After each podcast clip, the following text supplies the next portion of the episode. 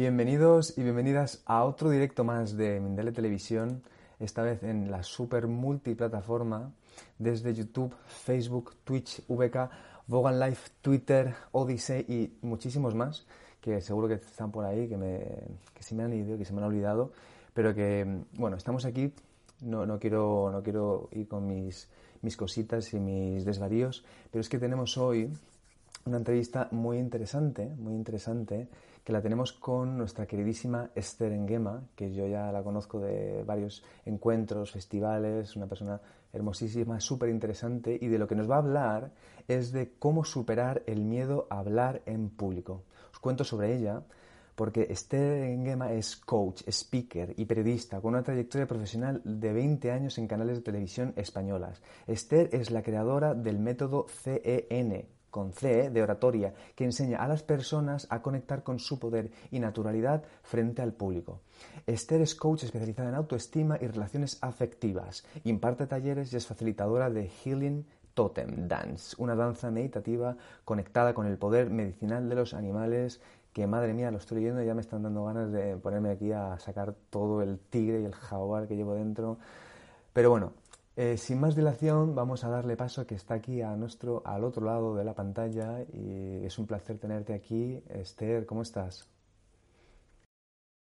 Porque tú decías, como nos hemos conocido además en eventos, en festivales, como te vi en Mindalia, dije, anda, mírale, y qué casualidad, justo antes de irme de viaje, una entrevista en directo, muy contenta y muy agradecida, como siempre, de estar aquí y de hablar un tema que me apasiona, que es la, comunicación y un tema muy importante además, el miedo a hablar en público este es el... Es, un temazo, ¿eh? Yo la verdad que, bueno, me, interesa y creo que, que, habrá mucha gente que le pueda interesar. De hecho, yo creo que ya que hay varias personas que ya se me están viniendo a la mente como para poder recomendarles este directo, pero yo te dejo ya con toda eh, la disposición para que nos cuentes sobre ello. ¿vale? Esther, muchísimas gracias y un placer tenerte aquí con nosotros en Mindalia. Muchas gracias. Efectivamente hay mucho miedo a la cámara y hay mucho miedo también al micro, hay muchísimo miedo. Yo recuerdo que cuando trabajaba en televisión, en, esa, en una cadena de televisión española, recuerdo que estaba con un micro como este, parecido, en el centro de Madrid.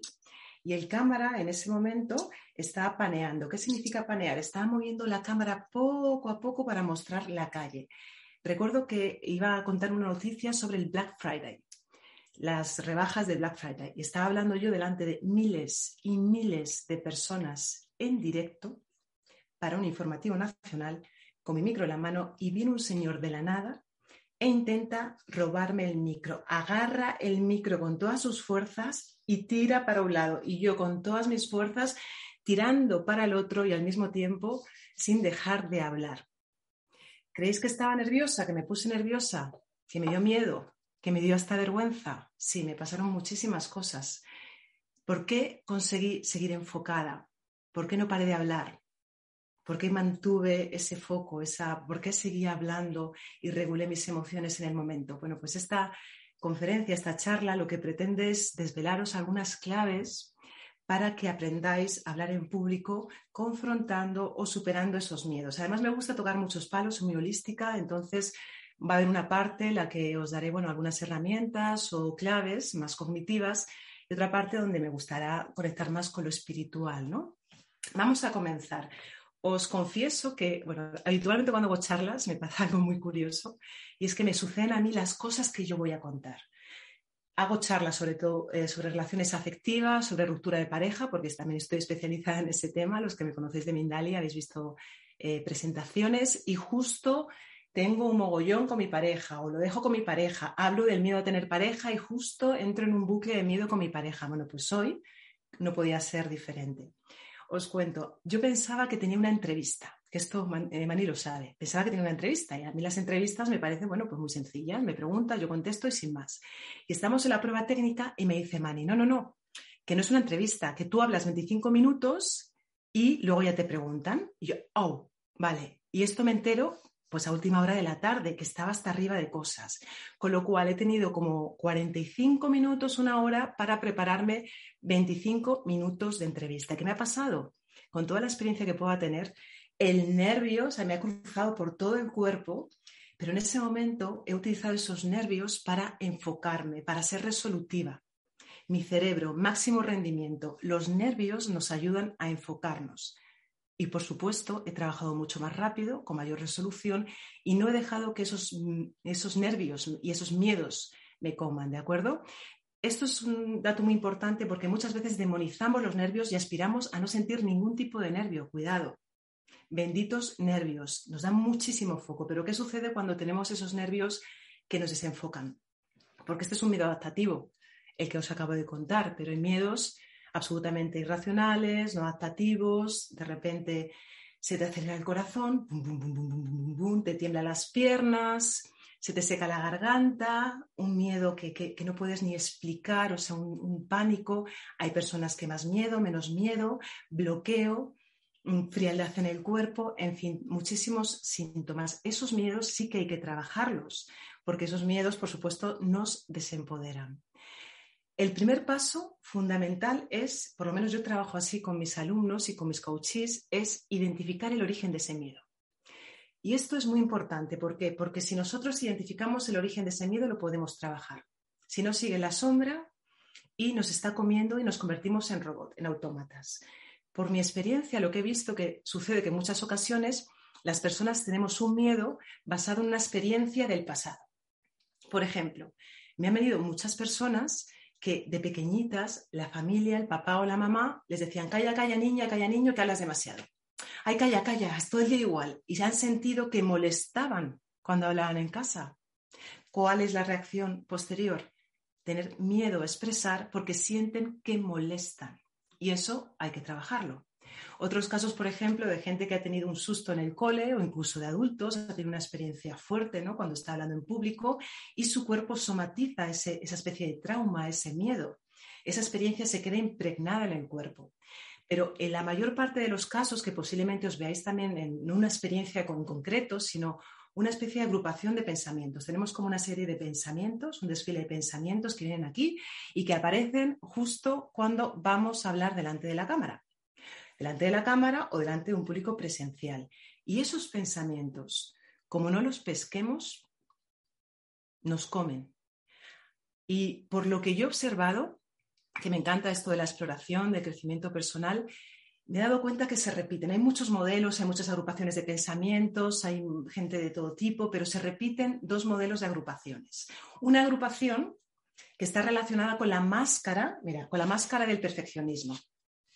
Yo tengo esta máscara que he pintado, así como muy mona, para una metáfora visual para explicaros la máscara del perfeccionismo. Trabajo mucho el tema de las máscaras. La agrupación de pensamientos de esta máscara, ¿sabéis cuál es?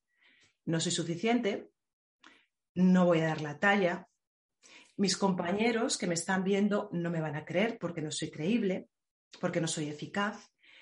Las personas que tienen esta máscara de perfeccionismo son muy exigentes, no se perdonan ni el más mínimo detalle y pueden perdonarse a lo mejor ciertos fallos, pero como se obcequen en no pronuncio bien, pero que pronuncias bien, que no, que no pronuncio bien y se quedan pegados a algún detalle y eso les puede estropear las presentaciones, el látigo, el perfeccionismo, la exigencia.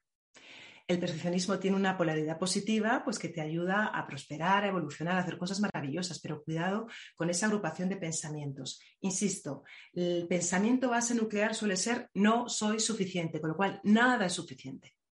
Segunda, segunda agrupación de pensamientos que se repite muchísimo está más relacionado con la máscara que llamo yo máscara invisible. ¿no? Me coloco la máscara para que no me vean, me escondo. Son personas que no se sienten merecedoras. Es como, ¿qué hago yo aquí? Delante de la cámara, delante de la gente. Les da como mucha vergüenza. La vergüenza está muy presente, ¿no? Cuando se habla en público, pero estas personas tienen mucha, mucha, mucha vergüenza y además están muy en qué van a pensar, qué van a decir, pero a nivel extremo. Tienen como un concepto de sí mismos como que no, que no son merecedores, que yo que, que no. Es más, corporalmente, algunos de mis alumnos que van con esta máscara de, de invisibilizarse, eh, presentan o se ponen delante de la cámara como de lado, pero no como una pose, sino para, para que no se les vea. Cuidado con esto. Hay muchas más, pero la invalidación, la falta de merecimiento, el látigo y todo esto, pues la verdad es que vienen acompañados de una serie de pensamientos que son los que nos estropean las presentaciones y además nos pinchan para entrar cada vez más en el miedo. ¿Cómo trabajamos esto? Yo soy partidaria de que em, desplegar muchas metodologías y cada persona tiene como su medicina natural, ¿no? No es esto te vale a ti porque yo lo digo, no. Hay personas a las que el simple hecho de descubrir estos pensamientos les ayuda muchísimo. Así que lo primero que te diría es, cuando vayas a hablar delante de una cámara, apunta en un papelito los pensamientos que aparecen, porque si no, te conviertes en un autómata o en un autómata. ¿De acuerdo? El segundo paso sería cuestionarnos esos pensamientos. Yo tengo alumnas, alumnos que me vienen, tengo una voz horrible, Esther, mi voz es horrible. Les escucho y es como, em, no. Yo he estado con personas con problemas muy serios de voz y claro, tengo oído para las voces. No, por supuesto que tu voz no es horrible, tienes una voz. A veces quiebra un poquito, punto, ya está. A veces nos contamos cosas que son mentira y eso nos lo creemos, ¿de acuerdo? Cambio de creencias, cuestionarnos, el tema de trabajar con la mente inconsciente. Para mí es súper importante, porque todo esto está relacionado con la autoestima y el poder personal cuando hablamos delante de la cámara. Es muy importante que nos acostumbremos a que cuando nos veamos nos digamos cosas positivas. Porque cuando nos vemos, nos miramos con una lupa y aquí está la mente inquisidora buscando la pega. Vale, hay áreas de mejora y lo puedes trabajar, pero ¿qué tal si te acostumbras cada vez que te ves, coges tu cuadernito y empiezas a apuntar lo positivo que has visto? Me ha gustado la forma de mover las manos o mi naturalidad. O, jolín, esta parte que era como bastante densa, la he explicado de una forma más cercana. Tenemos que reprogramarnos para que dejemos de mirarnos de esa manera y esos pensamientos son los que pinchan, incrementan, aumentan los miedos. Y se hace este trabajo de muchas maneras, de muchas maneras. Yo recuerdo uno de, mis alumnos, es un, chaval que fue adoptado y él arrastra una herida de no, de no amor, ¿no? de no haberse sentido querido, pero por sus padres adoptivos y por sus hermanos adoptivos. ¿Creéis que eso no le afecta a la hora de comunicar? ¿Creéis que vuestras heridas no os afectan a la hora de comunicar? La cámara es una terapeuta que va a sacar todo y es una oportunidad para empezar a sanarnos, ¿no? Pues por supuesto esto le afectaba porque nada era suficiente, no se sentía no se sentía adecuado, no se sentía suficiente, entonces era una exigencia feroz. Tuvimos que crear una autohipnosis para trabajar con ese niño herido que escuchaba todos los días y a las dos semanas me dijo, Esther, madre mía, qué diferencia. No sé qué ha pasado, pero por dentro me siento de otra manera, porque las creencias hay que trabajarlas a nivel consciente pero a nivel inconsciente. Por lo tanto, trabajamos con los pensamientos, papelito y listita y apuntar esos pensamientos para ficharlos, cuestionarlos, trabajarlos, cambiarlos, ¿de acuerdo?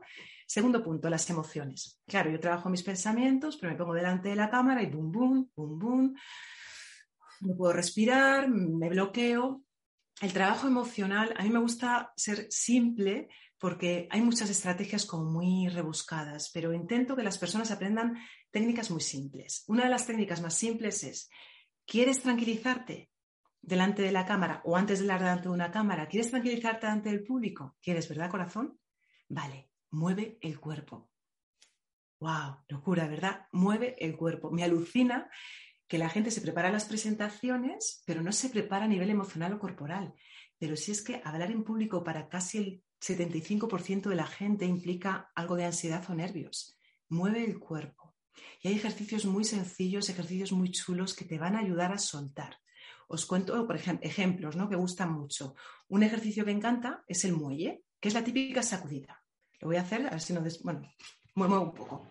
Me sacudo, sacudo, sacudo, sacudo todo el cuerpo y simplemente estás un rato moviendo y vas expulsando, expulsando, liberando, liberando. Y vas expulsando. Otro ejercicio muy sencillo que me encanta son los movimientos circulares. Yo me pierdo. Bueno, la gente que me seguís en Instagram sabéis que yo hago bailes y me encanta lo circular. Los movimientos circulares. Todo lo circular nos ayuda a fluir y a fluir y a dejarnos ir. No tiene que ser algo bonito, simplemente algo que tú empieces a fluir con ello y te vas moviendo y antes de presentar y vas notando cómo la tensión se suelta y son ejercicios muy sencillos. ¿Que te gusta hacer algún, practicar algún deporte que te relaje? Dale a ese deporte. A mí me está dando últimamente por nadar. No sé si es que desde que me han dicho que vengo de Sirio ya estoy flipando y todo el día nadando, de verdad. ¿eh? O sea, increíble. Bueno, los, los movimientos corporales, elegir lo que os apetezca. Pero no solamente esto, porque es, vamos a mm, mover las, las, emociones para que no cristalicen en el cuerpo y luego que hablemos y tengamos esta tensión en el cuello, pero también otro punto, la respiración. Hay que hacer ejercicios de respiración. Si estamos muy alterados, si oxigenamos el cuerpo, automáticamente el cuerpo se relaja, la mente se relaja, los pensamientos ya no son tan fuertes. Es decir, movimiento corporal y luego ejercicios de respiración. Hay miles. Lo importante de esto es elegir bien los ejercicios, porque hay ejercicios que te llevan a catarsis. Yo creo que Mani esto lo sabe, la gente que estamos metidas en temas de eventos y festivales, la respiración te puede llevar a unos viajes muy tremendos, ¿de acuerdo? Y aquí el objetivo no es que entres en trance y conectes con mm, otras dimensiones, es que te relajes. Todos los ejercicios tienen que ser pausados, repetitivos y os voy a contar uno que es súper sencillo y muy efectivo. Es la respiración alterna. Fijaos qué sencillo, ¿vale? Mm, puedes apoyar, por ejemplo, un dedito aquí en la frente y se trata de tapar un orificio y otro de la nariz practica conmigo, ¿de acuerdo? Porque te va a resultar más fácil eh, recordarlo. Tapas un orificio de la nariz, inspiras por la nariz, por el otro. Expiras. Inspiras. Cambio. Y de nuevo, uno, inspiras. Perdón, inspiras. Otro, expiras. Inspiras. Cambio. Lo estoy haciendo rápido porque quiero contaros muchas cosas, pero esto se hace súper lento. Se repite una y otra vez. Y el cerebro, por un lado, estás contando. ¿Sabéis eso de contar ovejitas que nos decían para dormirnos? Tú estás focalizando tu cerebro a algo concreto que es contar, con lo cual ya los pensamientos de no doy la talla, soy lo peor, me voy a quedar en blanco, no están entrando porque estás muy ocupado, ocupada contando y te estás oxigenando, con lo cual un dos por uno. Hay muchísimos ejercicios que juegan con los sonidos, que juegan con la voz, que nos ayudan a tranquilizar nuestro sistema. ¿De acuerdo? Con lo cual, importante, movimiento corporal, ejercicios. Y yo también trabajo mucho el tema de las conexiones emocionales. ¿Por qué? Porque eh, cuando tú, por ejemplo, trabajas, o sea, te relajas, a lo mejor te relajas, ¿no? Quieres hacer una presentación, pero te apetece transmitir con pasión o con entusiasmo, con alegría. Y estás ahí como un poco adormecido, adormecida. Por eso es importante también aprender a cambiar de estado emocional. Yo trabajo con el enfado, la energía de empoderamiento, con la tristeza para comunicar y conectar con tus emociones, con tu parte más vulnerable, que aquí no queremos mostrar perfección, seamos reales, seamos reales, que eso es lo que impacta en el corazón de las personas, la realidad. Y por otro lado también trabajo la alegría, ¿no? Y ayudo a las personas a entrar y salir de esos estados emocionales. Tú imagínate que acabas de tener un problema con tu pareja y tienes que hacer una ponencia, una presentación. Y encima además te da miedo hablar en público. Toma ya, tenemos doble. Pues tendrás que mover el cuerpo, tendrás que respirar, pero también tendrás que cambiar tu estado emocional que se hace con PNL, con movimiento corporal. No me quiero perder ahí porque es muy largo, pero es muy importante que, sepáis que eso se puede hacer. Con lo cual, tenemos, trabajamos los pensamientos, trabajamos eh, las emociones a través del cuerpo, a través de la oxigenación, de la respiración y cuidado, hay que trabajar lo que decimos. No se os ocurra, jamás, jamás, antes de una presentación, criticaros. Jamás es la peor reprogramación, vamos, que os podéis hacer, pero ni criticaros, ni gestos de, ah, mierda. No, no, no, no, no, no, no. Ahí tenéis que ser vuestros mejores amigos y amigas. A tope, o sea, a tope, a tope, a tope. Empoderamiento. Hay que utilizar frases poderosas, hay que reprogramarse, ni una sola crítica. Y luego otro tema que tiene que ver con la misma presentación. ¿Os acordáis que os he contado que yo he tenido nada para prepararme 25 minutos? Y tú dices, bueno, pero es que tú eres muy experta perdona, pero cuando tú sabes muchísimo de algo, ya no es hablar, que hablar puedo hablar, es quiero contar lo que quiero contar, ¿no? Y en el tiempo que me dan. Y ahí está el reto. Bueno, pues os voy a desvelar uno de los trucos por los que, aunque yo haya tenido muy poco tiempo, puedo estar hablando y estoy contando lo que quiero contar.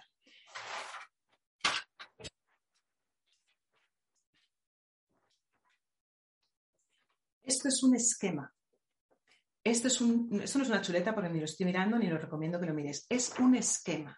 En este esquema, con palabras claves, dibujitos y colores, está 25 minutos de presentación, que no lo enseño mucho, que si no os desvelo. ¿Por qué os cuento esto? Porque la gente tiene la costumbre de aprenderse las cosas de memoria.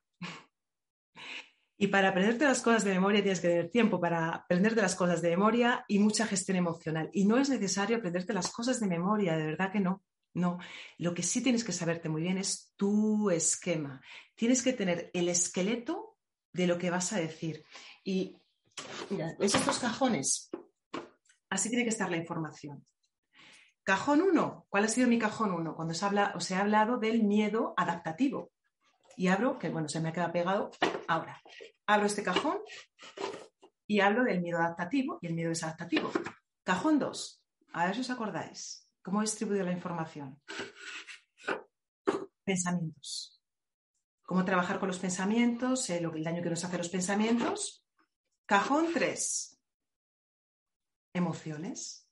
¿No os dais cuenta que la información la tengo distribuida por cajones? Si tú distribuyes tu información en cajones e integras el esqueleto de esa información, querido, querida, vas a tener mucha más tranquilidad y vas a tener la sensación de control, que también es importante tener esa sensación de que controlar lo que estás diciendo, porque puedes hablar una hora, dos horas, tres horas, pero lo que sí te sabes muy bien es tu esquema. ¿De acuerdo? Importantísimo eso. Con lo cual, estas pautas que os he dado, habitualmente lo que hacemos con todas estas pautas es crear un protocolo que llamo yo el protocolo previo de preparación al directo, el PPD o el protocolo del fin. Este protocolo es que creéis un ritual, un ritual antes de presentar delante de la cámara en el que haya movimiento corporal, en el que haya respiración, en el que haya trabajo con los pensamientos, tener vuestra frase poderosa, una frase que os lleguéis en silencio, me voy a comer la cámara, porque yo lo valgo, hay que reprogramarse, en ese momento es muy importante hacerlo. Podéis poner olores, yo por ejemplo a mí me gusta mucho tener una velita, Pongo una velita, me gusta poner velitas, porque me da, es un buen anclaje, es un recordatorio, poneros música, ¿de acuerdo? Es importantísimo que tengáis vuestro ritual. Y hablando de rituales, uno de los rituales que sé que a Mani le gusta mucho esto. Yo cada vez estoy más metida en todo el tema de, de, eventos más internacionales. Me, gustaría, me gustará más adelante hacer cositas en España, en eventos de España. Y estoy muy volcada en Totem Dance, en Healing Totem Dance, en conectar con la medicina animal, con el poder de los animales, para trabajar lo que quieras trabajar o por el simple disfrute. Y es verdad que con algunos alumnos, alumnas, sí que trabajo con los animales. ¿Esto qué significa? Que elegimos animales, animales de, bueno, o animales de poder que tengan ellos, o animales con los que conecten de alguna manera, y bailan esos animales, conectan con esos animales. Les explico las características de esos animales.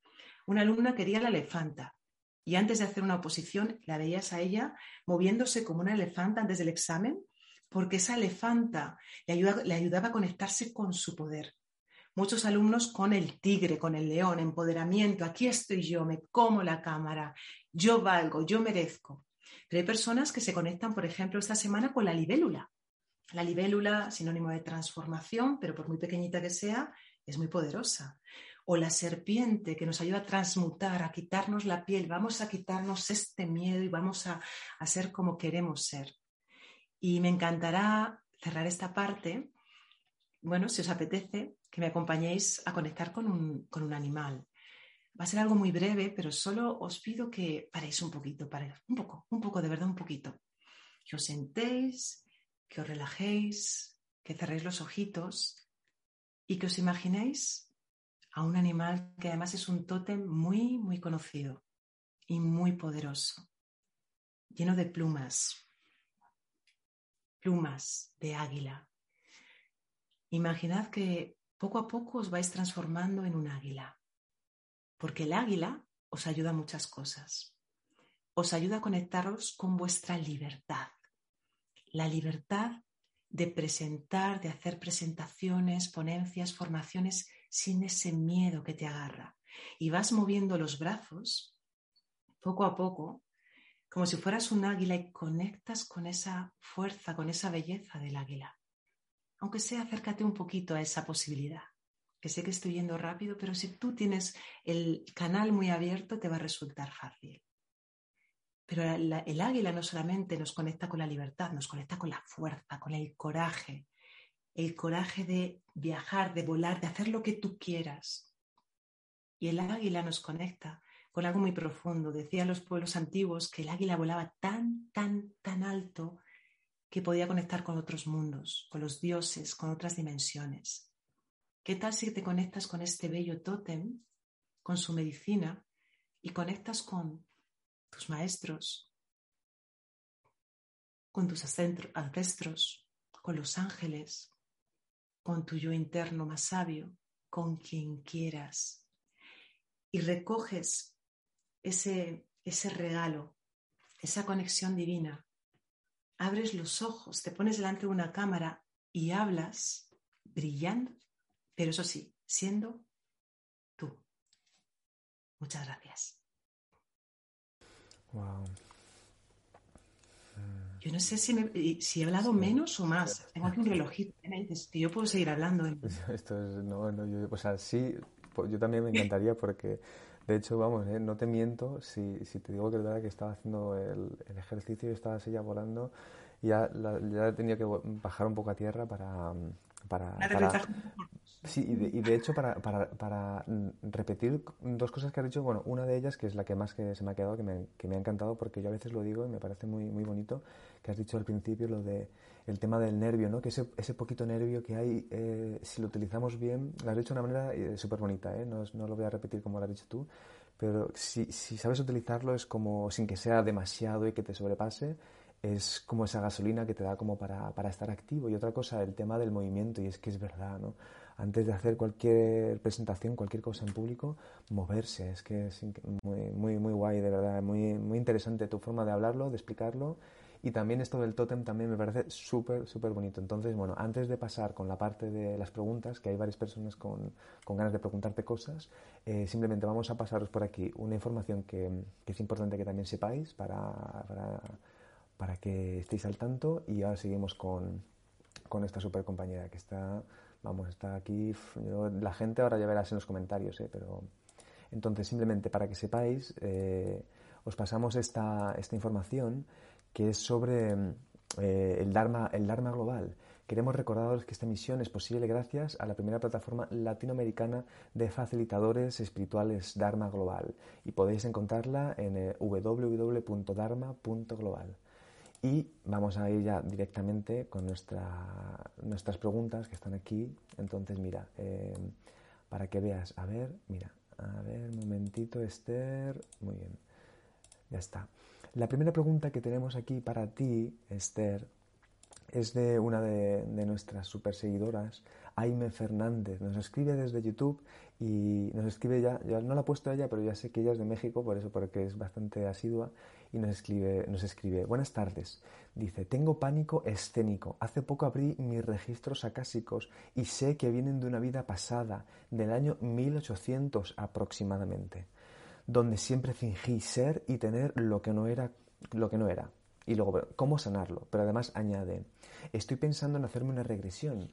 No sé qué te daba y me venga mejor, ya sabiendo de dónde proviene mi miedo al hablar en público. Gracias. Pero te pregunta cómo sanarlo.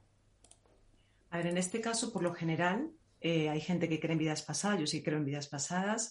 Eh, por lo general, esta forma de reaccionar, es decir, tú tienes algo que te ha pasado en una vida pasada, pero sí que han sucedido en esta vida presente ciertas situaciones. Y esas situaciones se pueden trabajar. Es, incluso gente que no sabe lo que le ha sucedido en sus vidas pasadas, como hay una especie de resonancia y vuelven a suceder cositas en el presente, a través de esa experiencia del presente se puede trabajar eh, como he comentado, con los pensamientos, con las emociones, con el movimiento corporal. Pero por lo que tú me dices, el tema, por ejemplo, de la hipnosis, del trabajo con la mente inconsciente, podía ser algo muy poderoso para ti, porque al final es un reprogramar, ¿no? Es una especie de reprogramación. Y también te digo que mm, cuidado con, con, obsesionarnos con estas cosas, ¿no? Porque a veces, yo a veces soy un poco crítica con, con toda esa información que nos habla de traumas que hemos vivido o cosas que nos han sucedido en el pasado o bueno, que sea tipo A, que porque no sabemos utilizar esa información y lo que hacemos es reprogramarnos más. Es como que nos damos por imposibles, ¿no? Es como esto me pasa y como me pasa esto, como soy este neatipo o como he tenido este trauma, sí o sí voy a reaccionar de esta manera. Con lo cual, eh, partamos de la base de que estamos constantemente evolucionando, que somos plásticos, que sí, que tenemos cosas de, infancia, cosas de otras vidas, pero que estamos aquí precisamente para evolucionar. Y a tu pregunta, que yo me da la sensación que eres de las que sí, no quieres quedarte atrapada ahí y quieres evolucionar, yo trabajaría mucho con la mente inconsciente y a lo mejor también eh, algo relacionado con somatic experience, que trabaja el tema traumático desde un punto de vista muy corporal. Yo iría por ahí, iría por ahí, por lo que me has comentado que, bueno, me resuena muchísimo esto que estás diciendo. Eh, total.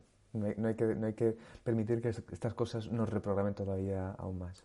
Pues mira, vamos a ir con la siguiente pregunta, Esther. ¿eh? Está Ichigo Arce, Ichigo Arce, que es un nombre muy interesante, por cierto, y nos pregunta desde California y desde YouTube, y dice, ¿cuáles podrían ser las claves que nos podrían ayudar a tener más seguridad con nosotros mismos? Gracias. Este es un temazo. ¿eh? Esto que me acabas de preguntar es un temazo porque estamos hablando de seguridad contigo mismo eh, y que es el tema de autoestima, que ese es un tema bastante poderoso. Pero bueno, voy a intentar lanzarte ahí información y como yo también pienso que a veces es como que algo resuena y dices, por aquí voy, tira el hilo, ¿de acuerdo? a todo el tema del trabajo con los pensamientos, que estaba hablando en la presentación, a todo el tema del movimiento corporal para regular las emociones, que es muy importante, hay que añadirle también el tema del propósito-misión. Es decir, veo que hay muchas personas que, bueno, forman parte de su proceso, que no sienten motivación por hacer prácticamente nada. Cuando tú te conectas con tu misión, con lo que, con lo que amas, hay una parte de ti que se llena una parte de ti que de alguna forma conecta con más amor hacia ti mismo.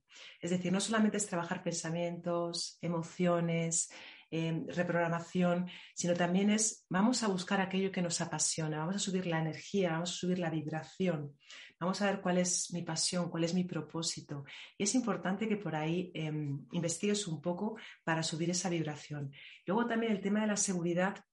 Insisto mucho que mm, yo he trabajado mucho con mi sombra, me he metido en cada cosa, pero vamos, a lo bestia. Retiros de seis meses encerrada en un hotel, eh, quienes conocéis los vipassanas también, bueno, en fin, he, probado muchas cosas y he estado muchos años centrada en el trabajo de la sombra, en identificar mi sombra y por supuesto que eso tiene una parte que aprendes muchísimo. Pero a mí lo que más autoestima y seguridad me ha dado es poner el foco en mis talentos. Y no significa con esto que deje de trabajar, las cositas que van surgiendo, porque además cuando conoces esas, esas, esas sombras, ¿no? O esas, esos programas ya aparecen y dices, aquí está, ¿no? Y vas eh, realizando diferentes técnicas, ¿no? Para sanarlo, para transitarlo. Pero el tema de, jo, ¿por qué la gente no habla de, de, lo maravillosa que es, de sus talentos? ¿Por qué la gente no se enfoca y no se dice todos los días o casi todos los días, ostras, qué bueno este logro? Es una reprogramación y es como enfocarte y entonces eso vas ganando seguridad. Ya justo estaba en un, ayer en, un WhatsApp de amigas íntimas, ¿no? Una tribu femenina que tenemos y me decía una de, de mis amigas, ¿no? Es que claro, yo tengo un tema con la con la compasión, o sea, no soy compasiva conmigo. Por ahí también está el tema de la seguridad. Si tú no eres compasiva contigo y tienes todo ese látigo, por supuesto que tu seguridad se va a minar, con lo cual ya sabemos que el trabajo con la sombra ayuda. Pon eh, de verdad energía en la luz. Y, es que nos cuesta. Yo hago ejercicios con mis alumnos de oratoria, de comunicación, que me tienen que decir el comentario positivo, me tienen que mandar todas las semanas un audio a mi teléfono móvil de trabajo contándome solo lo positivo que ven de los vídeos, de, las prácticas de clase. No os podéis imaginar un ejercicio que parece tan sencillo, lo complicado que es para las personas. Un minuto de háblame en positivo de lo que ves. Aparece el pero, que niega todo lo anterior, muchos creos, aparece de repente una crítica sutil en el último momento. Entonces tenemos que reeducarnos para la luz, para el brillo de verdad, poner energía en eso, porque si no estamos toda la vida intentando perfeccionarnos y transitar sombras y mirar, no, vamos a enfocarnos en lo positivo, en lo brillante, en lo que sí que somos. ¿Vale? Te podría decir muchas cosas, pero como este tema es un tema que veo que la gente lo deja ahí como, ay, la sombra, el trabajo de la sombra, sí. ¿Y el de la luz? ¿Eh? ¿De la luz qué? Eso es, trabajar y dar más espacio a, a la luz también de verdad con honestidad, no solo la sombra que a veces es meterse en un pozo ahí sin salida. Pues vamos a ir con la siguiente pregunta, Esther. Muy interesante, Esther. Todas las preguntas y las respuestas, ¿eh? De verdad, una pasada. Luego, si quieres, puedes pasarte por los comentarios para ver que, que la gente está ahí flipando. Dice María Costa Ruiz desde Facebook y desde México nos pregunta, te pregunta, la represión por parte de los padres a los cuales les molesta todo lo que hablan los niños, tanto llegar al punto de ya no querer hablar, ahora cada que hablo, cada vez que hablo, se cortan las palabras, se cierra la garganta y hay ansiedad en el pecho. ¿Qué se podría hacer ahí? Gracias. Justo, no sé si escuchaste el principio de las situaciones del pasado que afectan a la comunicación. Hablé de la cantidad de casos de personas adultas que me cuentan lo que me estás contando tú. El calla, que no molestas y demás. Y se somatiza, o sea, somatizaciones en la garganta, fonías, nódulos, o sea, una, barbaridad, ¿no? A ver, esto se trabaja muchísimo con la parte de, de ese niño herido, por supuesto. Es un trabajo como bastante eh, lo puedes trabajar de muchas maneras, pero por lo que he visto eh, que funciona más, trabajar con la parte del niño herido, todo lo que tiene que ver con esa compasión al niño herido. También recomiendo mucho el tema del canto, fíjate, que des clases de canto para que tú te acostumbres a que salga la voz y tú también te vayas familiarizando con, esa voz. Cuando yo me encuentro con estas personas, eh, me gusta mucho que expresen su proceso, es decir, es muy importante que tú encuentres profesionales o personas a las que les puedas expresar lo que estás viviendo, porque precisamente lo que te ha ocurrido es oh, que, una parte de ti como que sea, oh, me tengo que callar. Necesitas expresar y expresar. Y de verdad, eh, crear, crear una red, por ejemplo, de amigos o de gente que tenga para ti cierta luz, experiencia, para poder expresar lo que te sucede, lo que no te sucede, porque al final esto va a tener una repercusión muy grande en las presentaciones y ponencias. A veces tenemos que trabajar mucho en lo personal para, bueno, a veces no, es importante trabajar con mucha frecuencia en lo personal para que luego delante de la cámara sucedan otras cosas. Con lo cual, canto, trabajo con el niño interior, te doy la idea de crear grupos de apoyo donde círculos de hombres, donde puedas expresar, expresar, expresar, expresar y luego te vas retando poco a poco. Las personas que tenéis este tema, no se les puede empujar, no se les puede empujar, venga, y ahora es, no, no, no, poquito a poquito. Es un trabajo que por lo que yo he vivido, a lo mejor es como un, ¿no? Sea, hay, trabajos que son más rápidos, depende de la persona, pero si insistes y persistes y de verdad expresa, expresa, ah, importante, que esto lo he detectado mucho. No sé si es tu caso, ¿eh? pero yo, las personas que me, que me venís con este, con este tema, hay mucha rabia no expresada, Tenéis la máscara, muchos de vosotros, de niños buenos y niñas buenas, o de políticamente correcto políticamente correcta. Esto no es un juicio ni nada, al contrario, es una buena noticia si lo tienes, porque esto qué significa? Personas que como les da mucho miedo molestar, eh, o no se expresan o hablan como, con mucho cuidado, como con una diplomacia exagerada, no expresan realmente su enfado, con lo cual podrías hacer también un ejercicio potente de sacar ese enfado para afuera, ese enfado, porque por lo general a las personas de tu perfil tenéis mucha rabia dentro, pero os cuesta mucho expresarla. Y lo que no os des cuenta que esa rabia energéticamente se percibe. Se percibe, con lo cual, ya que se percibe y te puede meter en líos, mejor que por lo menos la saques tú de una forma, bueno, pues ecológica, ¿no? Y mucha suerte, de verdad, de corazón. Qué bueno, de verdad, Esther. Mm, Estoy, me río también por dentro porque, claro, es que inevitablemente empiezas a, verte reflejado en lo que dices y también en personas alrededor. Mm, no se me olvidará pasar este, este, este, esta exposición a, gente de mi alrededor. y ya con vamos con la última, que nos escribe Rosana Molina desde Argentina y desde YouTube y pregunta a un adolescente que es tímido, ¿cómo podemos ayudarlo para que hable en público sin miedo? Gracias, Esther. A ver, el trabajo con adolescentes es un tema aparte, ¿de acuerdo? Porque ahí están otros procesos. Eh, yo no trabajo mucho con adolescentes. De hecho, me vienen muchas madres que quieren que trabaje con sus hijos o hijas y no trabajo con adolescentes que no quieran, que no, que no quieran recibir las clases. A ver, lo, primero que veo, y no sé si es tu caso, pero te digo un poco por la experiencia que yo vivo, eh, los padres a veces queréis empujar mucho a vuestros hijos y, son esos niños los que tienen que tomar esa iniciativa. Cuando digo empujar es que mm, a veces es simplemente, ¿y si aceptas que tu niño es tímido? Y desde esa aceptación le haces propuestas. Es más que, es una invitación, es una invitación, pero es muy importante que las personas eh, tímidas, en general todos, ¿no? Pero que nos sintamos no erróneos, que nos sintamos no erróneos. Yo escucho también muchos papás o mamás, es que este niño no habla, es que es más raro todo eso al final no ayuda. Entonces es como te acojo, te amo, te quiero en timidez o no, o extroversión, te amo, pero te apetece hacer una formación para hablar en público, te apetece trabajarte, eh, trabajar la oratoria, ¿de acuerdo? Entonces, ¿te apetece formar parte de este proyecto? Una invitación, partiendo de la aceptación total de la timidez de ese niño, ¿de acuerdo? Porque ese niño va a vivir un proceso, un proceso y más que empujarle, ¿qué tal si le invitamos? Eh, en el tema de adolescentes, en ese sentido, yo soy muy partidaria de que escuchemos mucho a esos adolescentes y dejémosles un poquito en paz siempre y cuando eh, no transgredan ciertos límites, que es importante poner límites, em, pero dejémosle ser, porque es que están en proceso, es que son como mariposas, están ahí en proceso evolutivo, ¿no? Entonces el apoyo es dejémosles ser e invitémosles, oye, si te apetece, pero nunca ves, ay, cambia esto, vamos a dejarles ser un rato, que ya veremos a ver qué pasa dentro de unos años, a ver en qué se convierte esa mariposa, ¿de acuerdo? Un besito.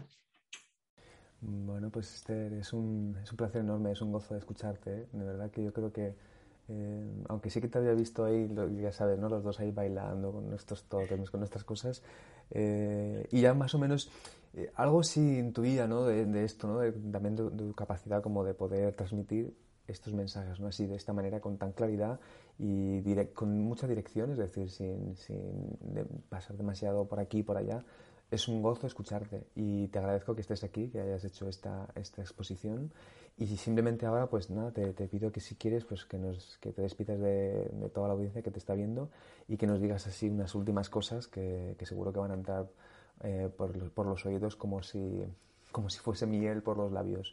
Muchísimas gracias, ¿vale, Esther? Un placer enorme y nos vemos en la próxima. Muchas gracias por tus palabras. Además, como tienes esa voz tan bonita, es como que se te escucha y, también yo me dejo mecer por esa, por esa. Decir a la gente que nos está escuchando que, es muy importante que si sentís que tenéis un propósito, tenéis un proyecto o veis que lo estáis pasando mal en ciertas circunstancias, que es importante que dejéis que esa voz salga. Yo tengo la teoría, y esa es mi teoría, que ahora mismo en este momento el mundo necesita de verdad muchos trabajadores de la luz, y gente que comparta sus dones y talentos. Y este para mí es un momento fundamental para hacerlo.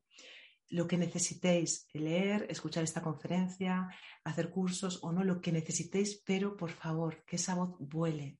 Compartir vuestros dones y talentos con el mundo. Un besito. Bueno, pues muchísimas gracias, Esther.